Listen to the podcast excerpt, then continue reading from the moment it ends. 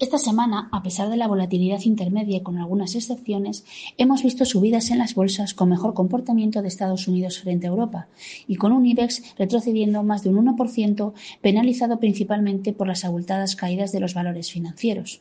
Una semana en la que ha destacado la recuperación de las rentabilidades de la deuda soberana tras las significativas cesiones de la semana anterior, el movimiento del euro dólar que se ha situado en mínimos no vistos desde 2002, ya alcanzando niveles de 1,01 y la caída de las materias primas de forma generalizada ante un miedo de recesión creciente en el mercado que pueda afectar a la demanda.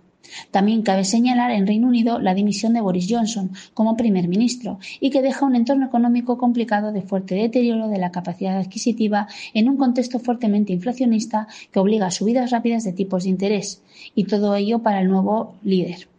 De cara a la próxima semana, en el plano macroeconómico, en Estados Unidos, la referencia más importante será el IPC de junio, donde seguiremos viendo presión al alza en tasa general y cierta moderación en subyacente, aunque manteniéndose muy por encima de objetivos.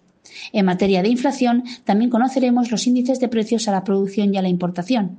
Otras referencias a tener en cuenta serán las encuestas más adelantadas de julio, con la manufacturera de Nueva York y la encuesta de la Universidad de Michigan consumidora, ambas con esperado deterioro. En Europa, la atención se centrará en la encuesta ZEW de julio, expectativas en la eurozona y en Alemania, expectativas y situación actual, con fuerte caída esperada sobre todo en el componente de expectativas en el país germano. En China también tendremos datos importantes. El PIB del segundo trimestre del 2022, donde se espera una caída trimestral significativa y una moderación intensa en comparativa interanual.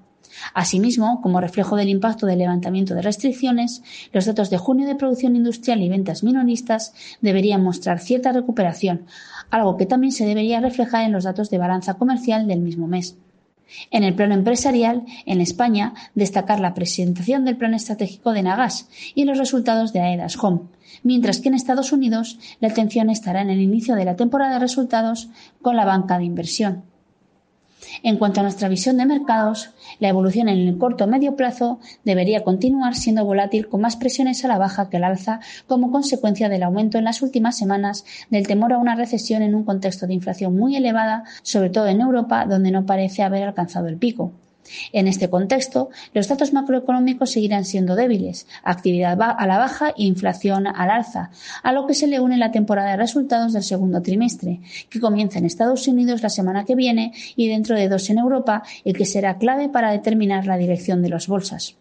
Las compañías intentarán ofrecer algo más de visibilidad sobre el potencial impacto del deterioro económico en sus cuentas y de su capacidad para seguir trasladando el incremento de costes de producción a los precios de venta. En un contexto de elevada incertidumbre y falta de visibilidad, algo que consideramos hace que el riesgo de revisiones a la baja de guías 2022 sea elevado, teniendo en cuenta que hasta el momento no se han producido rebajas de estimaciones. Lo que puedan decir las compañías nos dará una idea de hasta qué punto las cotizaciones han descontado un escenario excesivamente negativo o no, y por tanto si puede existir presión a la baja adicional desde los niveles actuales. En este contexto, la previsible revisión a la baja de los BPAs de mantenerse la presión sobre la demanda invita a la prudencia. Difícil establecer el suelo de mercado, si bien el grado de pesimismo es ya elevado y puede ir ofreciendo algunas oportunidades de compra, un stock picking. El punto de inflexión en la inflación será clave para que los bancos centrales suavicen su discurso hawkish y con ello resten presión sobre las expectativas de crecimiento y permitan una recuperación sostenida de las cotizaciones.